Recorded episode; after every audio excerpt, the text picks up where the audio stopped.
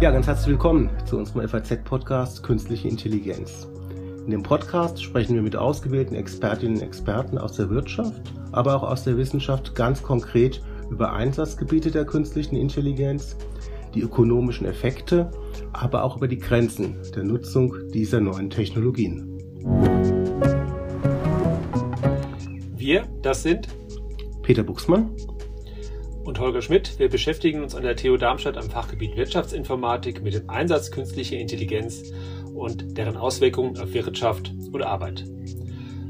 Unser Gast heute ist Rolf Matthias Mang. Er leitet als Geschäftsführer die Arno Arnold GmbH und ist zudem Vorsitzender des Aufsichtsrats bei der Oechsler AG. Darüber hinaus ist Herr Mang nicht nur selbst als Unternehmer tätig, sondern bringt als Vorstandsvorsitzender von Hessen Metall auch die Perspektive der hessischen Metall-, Elektro- und IT-Unternehmen ein. Zudem ist er Präsident der hessischen Unternehmerverbände. Wir freuen uns, dass Sie heute bei uns sind, Herr Mang. Ja, grüß Gott, Herr Buchsmann, grüß Gott, Herr Schmidt. Auch ich freue mich auf unseren gemeinsamen Podcast. Ja, hallo Herr Mang. Also in unserem Podcast geht es ja tatsächlich insbesondere um die Anwendung von KI in Unternehmen, in der Wirtschaft, in der Gesellschaft. Nehmen Sie unsere Hörerinnen und Hörer doch mal ein Stück weit mit. Was kann man denn Tolles ähm, im Bereich KI machen und welche Erfahrungen haben Sie da bisher gesammelt? Ja, das mache ich sehr gerne. Ähm, wie Sie freundlicherweise schon bei der Einladung gesagt haben, bin ich Geschäftsführer bei der Arno Arnold GmbH in Obertshausen und dieses Familienunternehmen 1864 gegründet. Also damals gab es noch gar keine Garagen, würde man in Kalifornien sagen. Da gab es uns schon.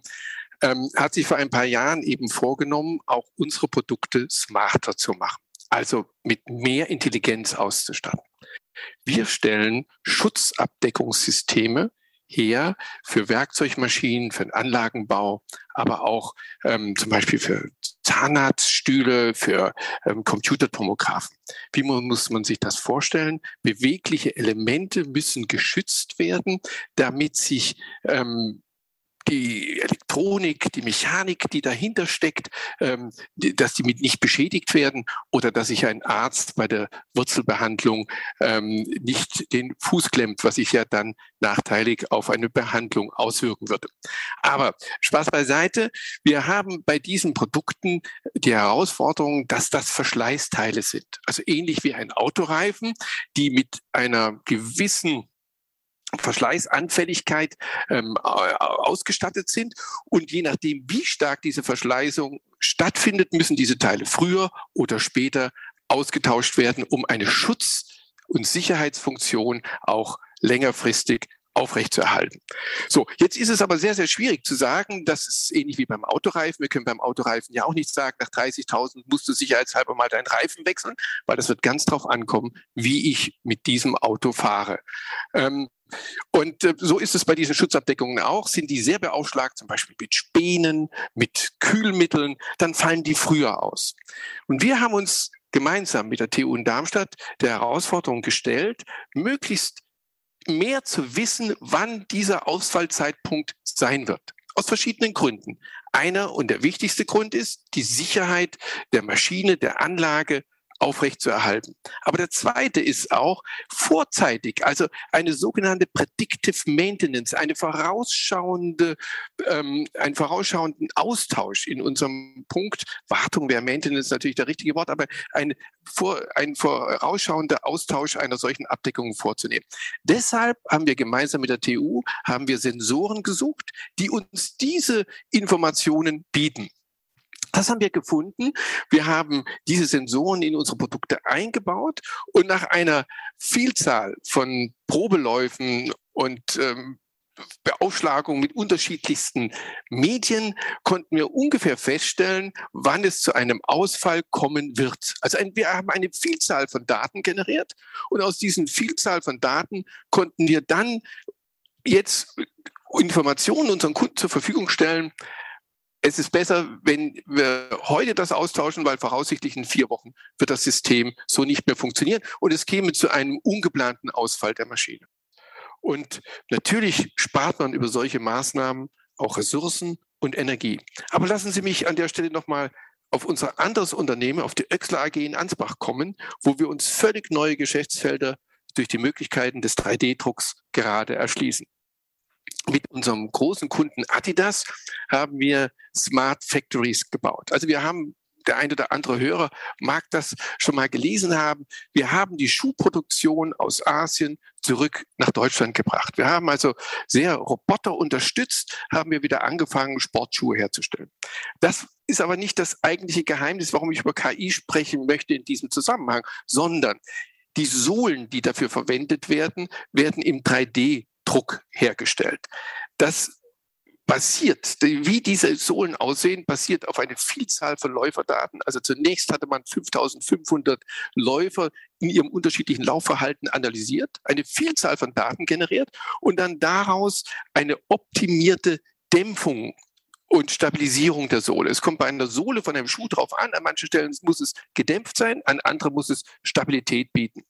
Die künstliche Intelligenz hat uns dann gesagt, wo das genau sinnvollerweise sein muss. Und die Struktur eines, einer solchen Sohle nennt sich Latticing. Sie müssen sich vorstellen wie eine Gitterstruktur. Von außen sieht diese Gitterstruktur sehr, sehr ähnlich über die gesamte Sohle aus. Aber dahinter stecken unterschiedliche ähm, Dämpfungseigenschaften, weil diese Gittern an einigen Stellen dicker sind, an anderen sind sie dünner, fast nicht sichtbar. Ähm, Wäre also auch mit, möchte ich mal sagen, mit herkömmlichen äh, Berechnungsmethoden nicht abbildbar gewesen. Aber die künstliche Intelligenz hat dafür gesorgt, dass wir diese Strukturen deutlich dort stärken oder schwächen können, wo das hinterher im Laufverhalten notwendig, notwendig ist. Das Gleiche haben wir gemacht für ähm, Helme, Schutzhelme für die American Football Industrie. Also dort konnten sich Footballspieler die bisher in ihren Helm ein reines ähm, Schaumgummi nur drin hatten, also eine Dämpfung überall gleich, können wir 3D gedruckt für den Profisport Helme herstellen, die ganz speziell für die Kopfstruktur des Spielers ausgestattet sind. Und damit können wir eine Vielzahl von schweren Unfällen oder insbesondere Langzeitfolgen dieses doch durchaus körperlich anspruchsvollen Sportes verhindern. Heute machen wir das auch unter anderem für Trekking-Rucksäcke ähm, oder wir machen das im Rennsport. Wir haben für, für einen von mir sehr präferierten Automobilhersteller aus Zuffenhausen haben wir einen Schalensitz hergestellt und in diesem Schalensitz sind ebenfalls solche Gitterstrukturen verbaut, individuell auf den äh, Rücken des Motorsportlers ausgerichtet, so dass ähm, äh, sicherlich auch Bequemlichkeit, aber das spielt im Rennsport nicht die große Rolle, insbesondere die Sicherheit und natürlich auch den Kontakt zum Fahrzeug ähm, so gegeben ist. Also das, das alles ist ein Teil eben einer Industrie 4.0 Lösung, ähm, bei dem wir eigentlich von einer Massenproduktion zu Maßanfertigungen, zu einer personalisierten Fertigung kommen. Dadurch werden wir sicher ökologischer, wir haben weniger Materialverbrauch, wir haben auch weniger Energieverbrauch und natürlich ähm, hinsichtlich der Nachhaltigkeit kann man sagen, wir haben dadurch auch weniger Abfall. Ja, Sie haben diese Fabrik von Adidas erwähnt äh, mit dem 3D-Druck der Schuhe. Ist das Ding nicht wieder eingestellt worden? Oder äh, ich meine, das war vor ein paar Jahren, war das mal sozusagen so ein, so ein, so ein, so ein Leuchtturmprojekt. Und ich meine, ich hätte mal was gelesen, dass das Ding gar nicht mehr existiert. Kann das sein? Also, ähm, jetzt muss man sagen, die ursprüngliche Idee, dass man eben 90 Prozent Roboter gesteuert Sportschuhe herstellen kann, die wurde drei Jahre lang. Also wir haben die Smart Factory haben wir in Deutschland gebaut, wir haben eine Smart Factory in den USA gebaut. Ähm, das Problem, was sich dabei herausstellt, ist natürlich die Vielzahl der Varianten, die aus Design, Mode oder sonstigen Gründen bei Sportschuhen jedes Jahr ähm, neu auf den Markt kommen, immer wieder durch Robottechnik umsetzen zu können. Wir haben übrigens das Projekt am Anfang auch ähm, viel euphorischer gesehen, ähm, weil wir einfach gedacht hatten, wir haben immer den gleichen Schuh, natürlich in vielen, vielen Größen. Ähm, und die Streifen sind immer auf gleicher Seite ähm, oder auf beiden Seiten. Wir stellten aber dann fest, dass sich natürlich das permanent verändert. Das ist sehr, sehr schwierig, wenn Sie das mit Robottechnologien machen. Aber viele Erkenntnisse, die wir daraus gewonnen haben und insbesondere das, was ich erzählt habe über 3D-Druck, das setzen wir sehr erfolgreich um an unseren Standorten in Taichung. Das ist ein Ort 60 Kilometer von Shanghai entfernt, wo wir ähm, vermutlich die größte 3D-Druckflotte der Welt haben. Und ähm, ehrlicherweise, die Smart Factory war sehr robotorientiert. Und was wir jetzt in, mit unserer 3D-Druckflotte in Deutschland, in der ehemaligen Adidas Smart Factory und in China, in Taichung machen, ist ähm, noch viel mehr künstliche Intelligenz getrieben, als wir in der ursprünglichen Smart Factory je waren. Ähm, also mit anderen Worten, die, wir haben damals gemeinsam mit Adidas den Deutschen Innovationspreis dafür bekommen. Ähm, die reine ähm, äh, Adidas Smart Factory gibt es so nicht mehr. Aber das, was wir in diesem Projekt an Erkenntnissen gewonnen haben, das wird nach wie vor ähm, eingesetzt und ähm, ist ein erfolgreicher Treiber äh, unseres Unternehmens. Herr Mang, Sie sind ja aufgrund Ihrer Tätigkeit als Vorstandsvorsitzender von Hessen Metall auch gut mit den ähm, Metall- und Elektrobetrieben äh, in Verbund. Was passiert denn da? Was wird denn an künstlicher Intelligenz dort schon konkret eingesetzt und äh, wo liegen die Hauptmotive dafür? Ja, sehr, sehr, sehr spannende Frage. Also wir haben 650 Metall-, Elektro- und übrigens auch IT-Unternehmen in unserer Mitgliedschaft. Und die sind überzeugt davon, dass die Bedeutung von der künstlichen Intelligenz in den kommenden Jahren stark zunehmen wird. Und ähm, sie haben natürlich mit der Umsetzung mit unterschiedlichen Technologieansätzen teilweise begonnen, aber sie sind sicher, dass es eine, eine, eine, eine, eine, eine hohe Bedeutung haben wird. Ganz interessant, wir haben ja acht Digitaltechnologien. Also muss man mal sagen, dazu zählt die additive Fertigungsverfahren, darüber habe ich gerade gesprochen, das ist 3D-Druck, das ist die Robotik, das ist Internet der Dinge. Aber wir schauen uns mal kurz auf die künstliche Intelligenz. Da sehen 74 Prozent unserer Mitglieder ein sehr hohes Potenzial für einen Erneuerungsprozess. Davon haben 19 Prozent künstliche Intelligenz bereits in ihrem Unternehmen schon im Einsatz. Ähm, jetzt ist das natürlich eine Diskrepanz. 74 Prozent finden das wichtig für die Zukunft und nur 19 haben es im Einsatz. Okay, aber unsere Erklärung dafür ist, dass jedes Unternehmen nicht alle wichtigen, sondern seinen ganz speziellen Mix braucht. Und ähm, KI ist ja im Unterschied zu den anderen Digitaltechnologien, habe ich ja gerade schon ein paar Beispiele genannt, ja erst sehr spät dazu gekommen. Ähm, KI erfolgt im Moment überwiegend natürlich in den Bereichen Forschung und Entwicklung und in der Produktion. Ähm, da ähm, sind eben schon 75 Prozent äh, unserer Unternehmen nicht nur theoretisch, sondern auch praktisch in der Umsetzung. Mhm. Ja, sp spannend. Sie ähm, beschreiben diese Entwicklungen ja sehr positiv, Herr Mang. Ähm, und ich habe genauso sehr positive Erfahrungen gemacht in Kooperation mit unseren Unternehmenspartnern. Aber ich habe auch vieles andere gesehen. Also ich habe auch viele Unternehmen gesehen, die mit der Digitalisierung also kaum angefangen haben, denen auch so Ideen und Visionen fehlt. Ähm, wie könnte ich denn ein digitales Geschäftsmodell ähm, entwickeln? Das wäre ja eigentlich die Grundlage, überhaupt erstmal KI einzusetzen, dass ich beispielsweise einen ordentlichen Datenbestand habe. Sehen Sie da nicht auch eine gewisse Diskrepanz an dieser Stelle? Ja, also für unsere, wir sagen inzwischen M und E und IT, also Metall, Elektronik und IT-Industrien, ähm, teile ich Ihre Beobachtung eigentlich nicht. Ähm, wir fragen seit fünf Jahren den Status in unserer Industrie ab und inzwischen hat die überwiegende Mehrheit unserer Unternehmen eine klare Digitalstrategie. Aber natürlich von der Formulierung einer Strategie bis zu ihrer erfolgreichen Umsetzung ist es oft ein weiterer beschwerlicher Weg. Ähm, vielleicht liegt Ihre Frage auch eine falsche Erwartungshaltung zugrunde. Ich möchte es nicht äh, beurteilen, aber ich kann es mir vorstellen, denn die Industrie 4.0 ist gerade mal vor elf Jahren auf der Hannover Messe ausgerufen worden. Und ähm, wer sich jetzt als Beobachter wundert, dass diese vierte industrielle Revolution noch nicht final vollzogen ist, unterschätzt die Komplexität von solchen grundstürzenden, würde ich fast sagen, Veränderungsprozessen. Diese umfassende Veränderung ist keineswegs eine primärtechnologische, sondern Sie muss einem transformierten Geschäftsmodell unterlegen sein. Sie muss gekoppelt sein an einen optimalen Technologiemix und es ist letztendlich ein Digitalmix. Und ähm, dieser ist wiederum verbunden mit einem umfassenden Kulturwandel hin zu einer fähigkeitsbasierten statt einer herkömmlich hierarchischen Arbeitsorganisation und mit einer grundsätzlich fehlertoleranteren Experimentieransatz. Ähm, auch wir bei Oechsler, aber viele, viele andere Unternehmen gründen deshalb eben ein eigene Tochterunternehmen, um das neue Geschäftsfeld dort einzubringen in eine neue Organisation. Zum anderen haben wir es nicht nur mit einer, sondern wie wir alle täglich erfahren, mit mindestens drei Transformationen zu tun.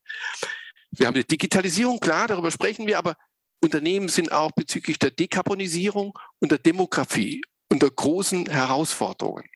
Ähm, ja, klar, KI ist zwar eine Schlüsseltechnologie, die nahezu in allen Bereichen der Gesellschaft sowie in der Wirtschaft Anwendung finden wird und kann, aber sie ist eben nur eine der eben erwähnten Digitaltechnologien, die die Industrie im Moment viel, viel, viel Geld investiert.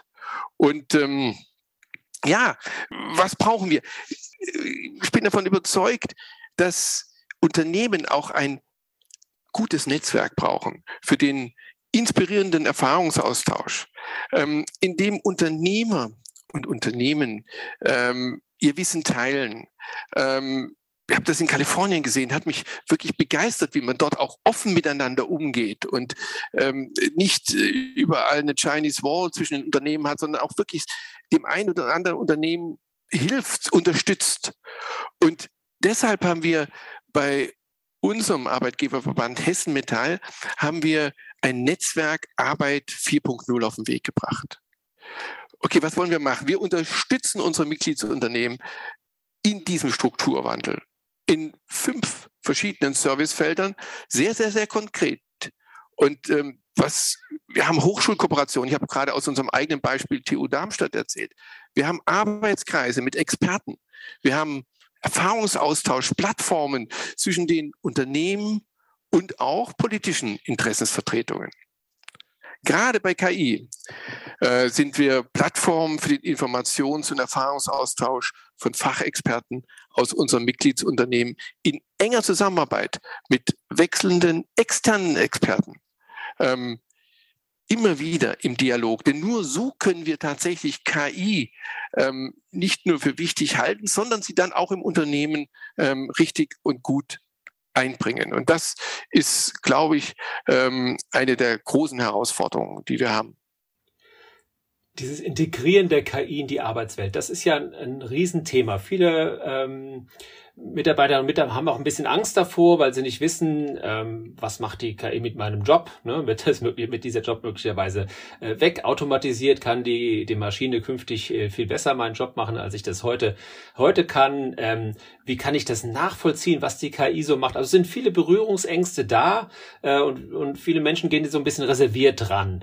Ähm, was würden Sie sagen, beobachten Sie solche Widerstände auch in Ihren Unternehmen, in denen Sie verbunden sind? Und äh, wenn ja, wie lösen Sie das Thema?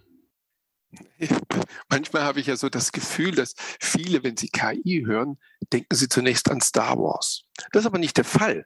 In der Frühstückspause, in der Mittagspause, vor und nach der Arbeit nutzen ähm, unsere engagierten Beschäftigten nutzen ein Smartphone. Und da haben sie mehr künstliche Intelligenz, die dahinter steckt oder die, ähm, kommt gleich zum Beispiel, die künstliche Intelligenz nutzt, als wir wahrscheinlich jemals in unserem eigenen Unternehmen einsetzen können. Weil wir natürlich hier auf künstliche ja, aber die nimmt dich ihren Job weg.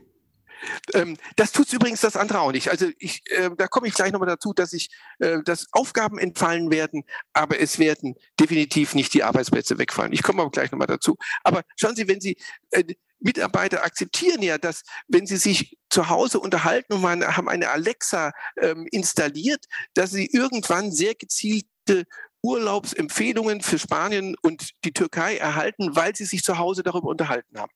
Also Stimmungen festzuhalten ähm, über, über, über, über Voice-Programme, ähm, das, das ist ja eine ganz andere Dimension, als wir heute in Unternehmen haben. Deshalb ähm, habe ich in unseren Unternehmen eigentlich hier keine Berührungsängste festgestellt. Ähm, natürlich gibt es ein ja, das kann man ein bisschen differenzieren, vielleicht ein allgemeines Unwohlsein, ähm, was, äh, ob eventuell in Zukunft künstliche Intelligenz bedeutender wird als menschliche Intelligenz.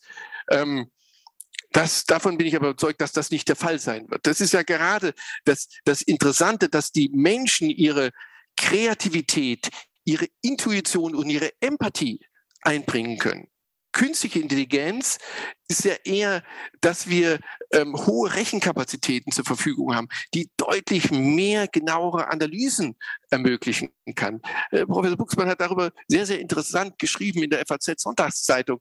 Ähm, das bringt das eigentlich auf den Punkt. Es, es kommt darauf an, wie wir zusammenarbeiten werden. Und davon bin ich überzeugt. Und natürlich ist es auch eine Aufgabe des Managements, das zu kommunizieren in das Unternehmen hinein. Was beabsichtigen wir denn mit der künstlichen Intelligenz?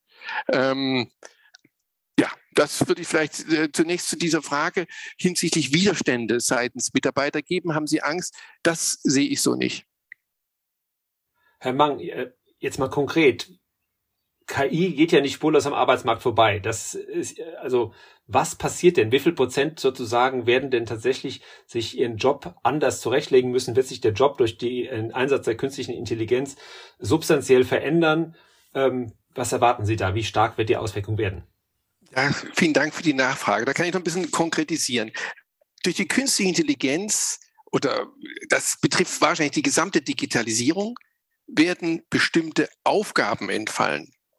Aufgaben wohlgemerkt und nicht Arbeitsplätze. Aber 80 Prozent der Arbeitsplätze werden sich dadurch definitiv mehr oder weniger stark verändern. Das sind Ergebnisse, die unsere Denkfabrik, das ist das Institut für angewandte Arbeitswissenschaft IFA in Düsseldorf ermittelt hat.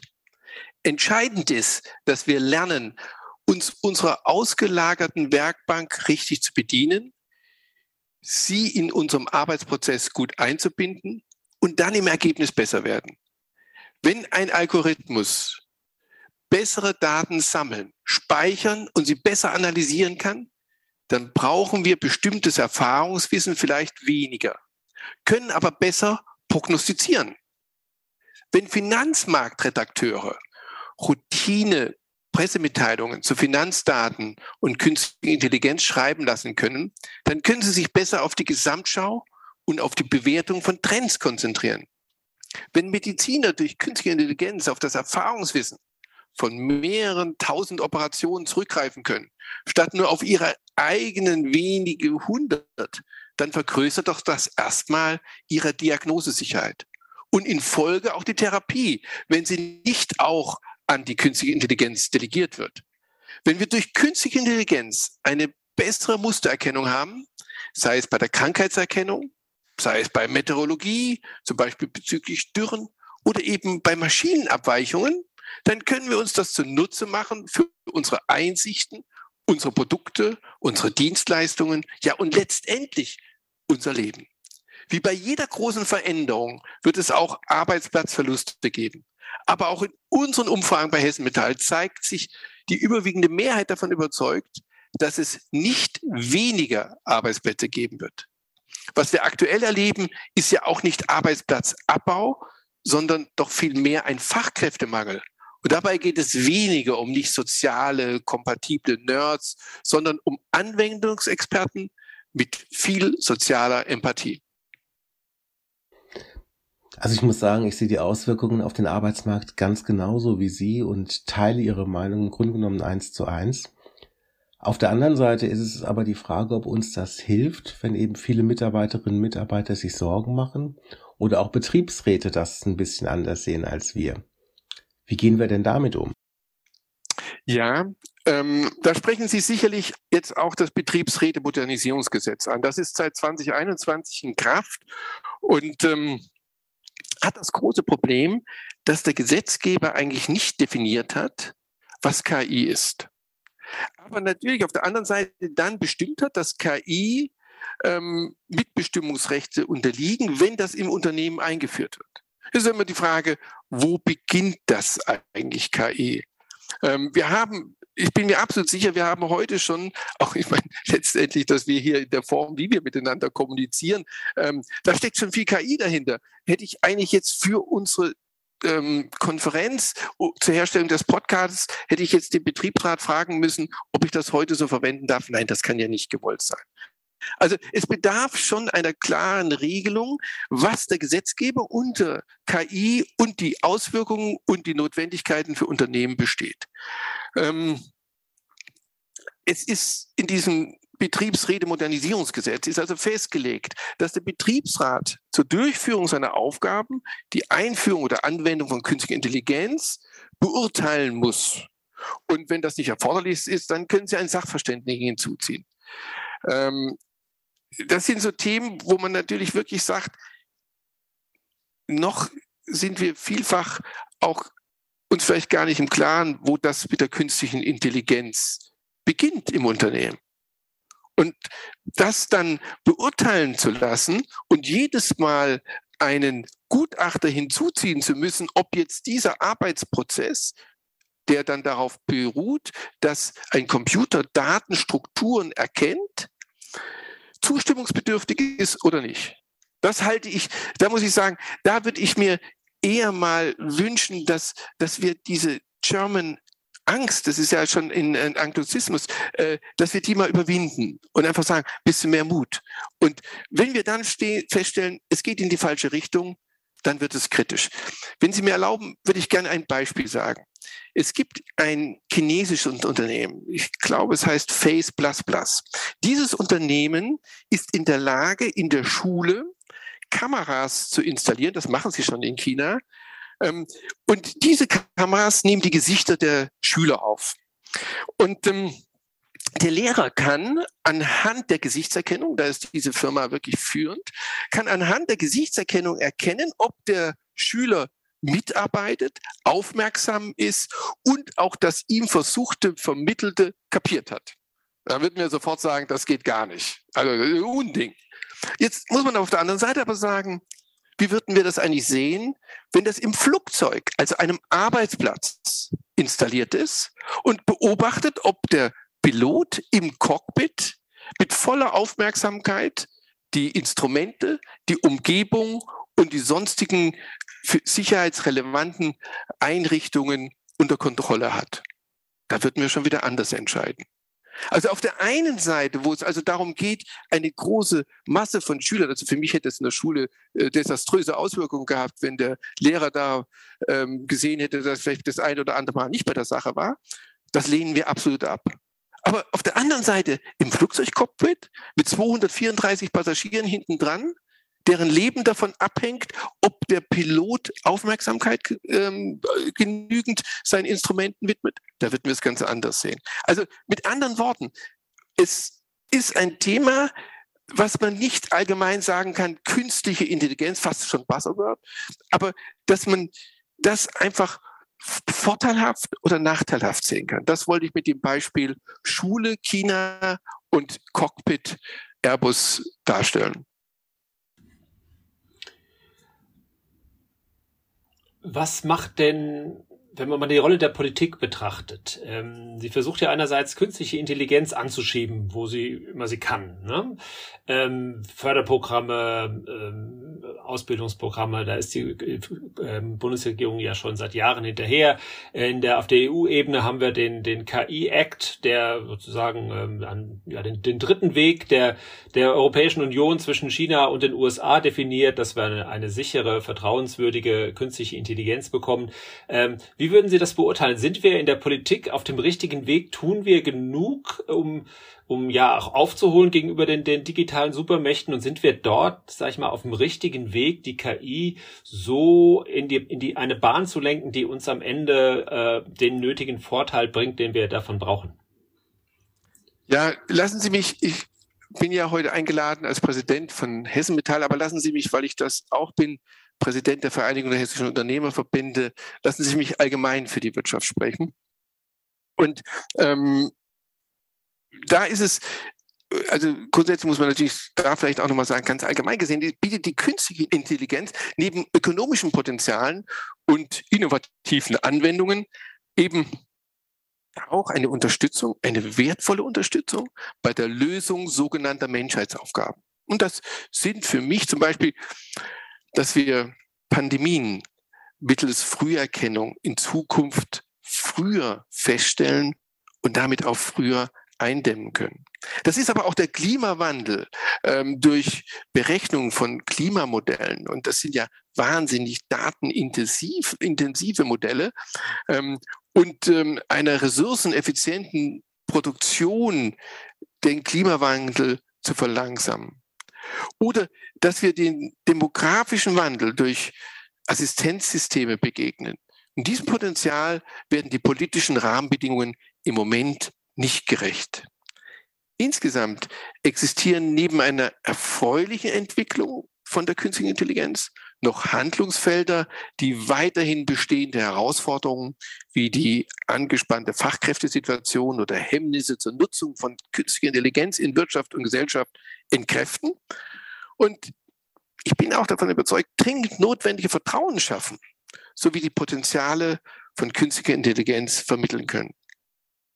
Auf politischer Ebene haben die Europäische Kommission mit ihrem Regulierungsvorschlag zur künstlichen Intelligenz und die Bundesregierung mit der Fortschreibung der KI-Strategie zwei wichtige Pfeiler errichtet. Diese sollten wir als Ausgangspunkt sehen und diese sollten so weiterentwickelt werden, dass die Balance zwischen Freiraum für Innovationen und feste Vorgaben für Rechtssicherheit gewahrt wird. Denn nur dann können sich die angestrebte, vertrauensschaffende Wirkung auf die Wirtschaft und Gesellschaft vollends entfalten und die Potenziale von der künstlichen Intelligenz umfassend gehoben werden. Dann wird Deutschland und die gesamte Europäische Union zur, ja, wahrscheinlich zur führenden Region bei einer vertrauensvollen, und das ist der wichtige Satz, bei der vertrauensvollen KI werden. Und was den Einsatz von KI angeht, so findet er in der Wissenschaft und der Wirtschaft statt. Investitionen von beispielsweise Anwendungen der Verwaltung sind da allerdings Mangelware. Und ähm, ich habe das mal so flapsig gesagt. In unserem Unternehmen haben wir nur aus einem Grund noch ein Faxgerät und das ist, wenn wir mit Ämtern kommunizieren viele spannende Punkte, Herr Mang, die Sie, die Sie angesprochen haben. Ich will vielleicht, vielleicht einen nochmal herausgreifen. So, wo stehen wir in Deutschland im Bereich, im Bereich der künstlichen Intelligenz? Und da habe ich manchmal so den Eindruck, dass sich die kurze Geschichte der Digitalisierung schon so ein bisschen, so ein bisschen wiederholt. Also wenn wir uns mal anschauen, so wissenschaftsseitig, die Publikationen, die es so im Bereich KI auch so in den International Journals ähm, gibt, da sind wir eigentlich wieder vorne dabei. Da sind wir wirklich ziemlich gut. Und das sage ich jetzt nicht nur, weil ich an der TU Darmstadt bin. Ich denke, das ist so. Wenn man sich dann aber schon wieder so ähm, Kennzahlen wie was wird in Startups investiert beispielsweise anschaut, dann ist es schon wieder gar nicht mehr so dolle.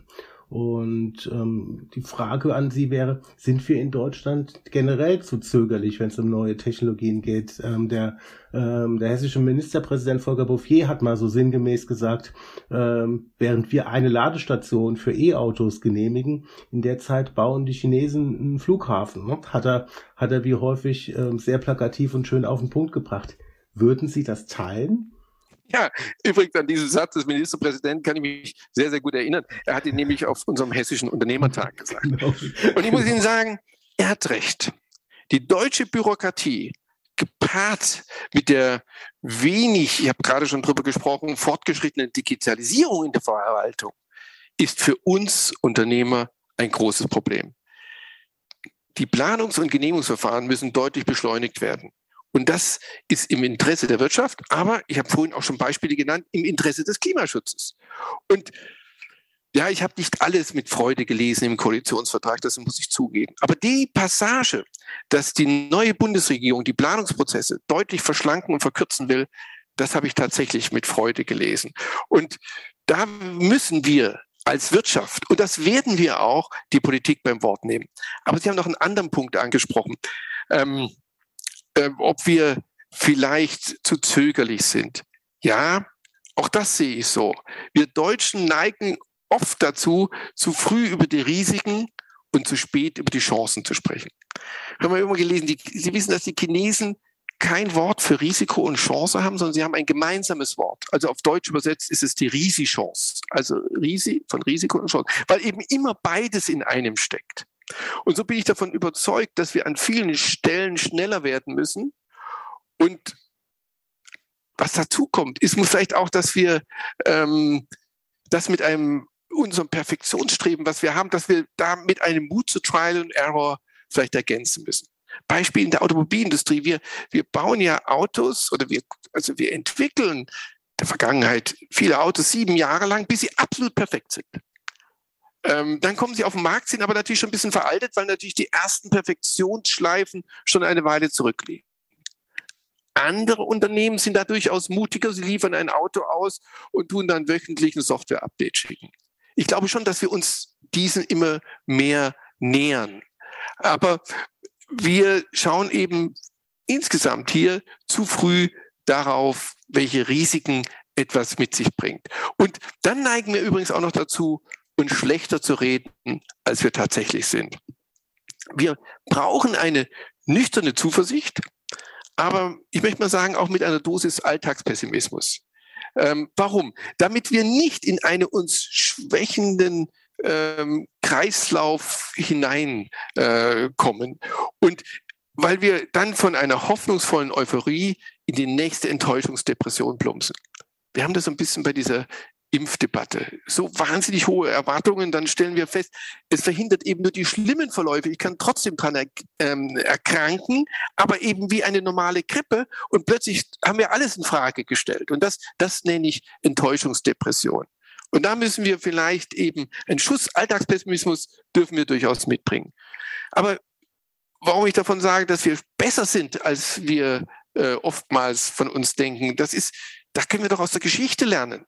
Ja, wir haben nach der selbstverschuldeten Zerstörung unseres Landes ein wirklich grandioses Wirtschaftswunder geschaffen. Wir haben sogar die Gunst der Stunde nutzend und das Wohlwollen der Alliierten, haben wir diese Wiedervereinigung gestemmt. Und wir haben den Strukturwandel doch schon an vielen, vielen Stellen angepackt. Und da bin ich überzeugt, da sind wir auf dem richtigen Weg. Und auch jetzt in der Pandemie muss ich mal sagen, das ist doch eine ungeheure Kreativität, die entstanden ist, nicht nur bei der Entwicklung von Impfstoffen, sondern auch viele Unternehmen haben mit der Umstellung ihres Produktionsprogramms mitgeholfen, hier die Auswirkungen dieser Pandemie abzufedern. Wir im Unternehmen haben dann, plötzlich haben wir nie gemacht, Gesichtsvisiere hergestellt und haben die meisten davon haben wir dann Kliniken und ähm, medizinischen ähm, Instituten zur Verfügung gestellt. Aber ähm, das sind doch wirklich tolle Beispiele, wie wir ähm, hoffnungsvoll auch da in die Zukunft schauen können. Ich würde ganz gerne nochmal auf den internationalen Wettbewerb im Bereich der künstlichen Intelligenz zu sprechen kommen. Was da im Moment passiert, ist ja ganz interessant, dass nämlich die großen ähm, Internetfirmen wie eine Amazon auf einmal anfängt, in das äh, ähm, ja, KI-Geschäft von äh, Unternehmen einzudringen. Also sie stellen Sensoren her, um sowas wie Predictive Maintenance quasi auch in ihrer äh, großen äh, Amazon Cloud äh, dann, dann auch äh, laufen zu lassen. Also das sozusagen aus dem Internet der Dinge, äh, die Daten, die dort generiert werden, müssen irgendwo verarbeitet werden. Und dann hofft zum Beispiel ein Unternehmen wie Amazon, dass sie in der Amazon Cloud verarbeitet werden. Und äh, ja, die anderen genauso. Ähm, wie würden Sie dort, sag ich mal, die Struktur des internationalen Wettbewerbs betrachten? Sind wir zum Beispiel auch auf dieser Datenverarbeitungsebene gut genug aufgestellt? Also die, die Hyperscaler sitzen ja mal nicht in Europa und äh, Gaia X äh, soll ja diese Richtung mal, mal groß werden, ist es aber noch nicht. Wie würden Sie diesen Wettbewerb äh, einschätzen? Wie gut sind wir aufgestellt und was muss passieren, damit wir auch auf dieser Datenebene relevant bleiben? Ja. Oder werden? Ja, ähm, ein guter Punkt. Also natürlich ist zunächst mal die gesamte Entwicklung halte ich schon für, für großartig. Aber es hilft natürlich nichts, ähm, wenn der Onlinehandel durch die Decke geht und der Rest der wirtschaftlichen Strukturen da niederliegen.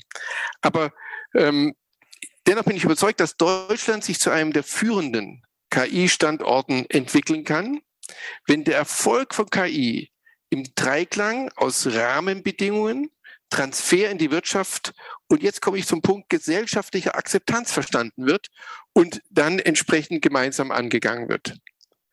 Die Anwendung in der Wirtschaft verspürt durchaus Zugewinne. nicht nur der Einsatz von KI in Unternehmen, sondern auch die Innovationskraft, gemessen an KI-affinen Patentanmeldungen sowie die Nachfrage nach KI-Fachkräften steigt deutlich an. Und das ist für mich ein gutes Zeichen. Im B2B-Bereich kann Deutschland als Industrienation mit zum Beispiel jetzt einer starken Metall- und Elektroindustrie noch aufholen. Wir haben eine geschlossene Wertschöpfungskette von der Metallverarbeitung bis zum fertigen Endprodukt. Wir stellen also Autos, Haushaltsgeräte, Elektrogeräte etc. her. Und wenn es uns gelingt, diese geschlossene Wertschöpfungskette mit in die Digitalisierung zu nehmen, intelligente Fabriken und intelligente Produkte zu entwickeln, dann haben wir nach wie vor hervorragende Heraus äh, Voraussetzungen. Und ähm, wir haben eine Vielzahl von technologiegetriebenen Startups inzwischen unter unserem Mitgliedsunternehmen. Und ich habe vorhin von dem Erfahrungsaustausch gesprochen. Und ich muss immer sagen, wenn ich, wenn man da zusammensteht, wenn man zusammen spricht und hört, was die tun, da ist, ist mir nicht bange. Ich glaube, wir haben hervorragende Potenziale zur Spitze aufschließen zu können. Ja, Herr Mang, herzlichen Dank, dass Sie sich die Zeit für dieses spannende Gespräch genommen haben. Wir haben gesehen, in welche Richtung künstliche Intelligenz in Unternehmen gehen kann, was Sie auch von der Politik erwarten und äh, ja, sicherlich ein spannendes äh, Beispiel auch, äh, wie man optimistisch an dieses Thema herangehen kann. Peter Buxmann und ich, wir melden uns wieder Anfang Mai mit einem spannenden Thema rund um die künstliche Intelligenz.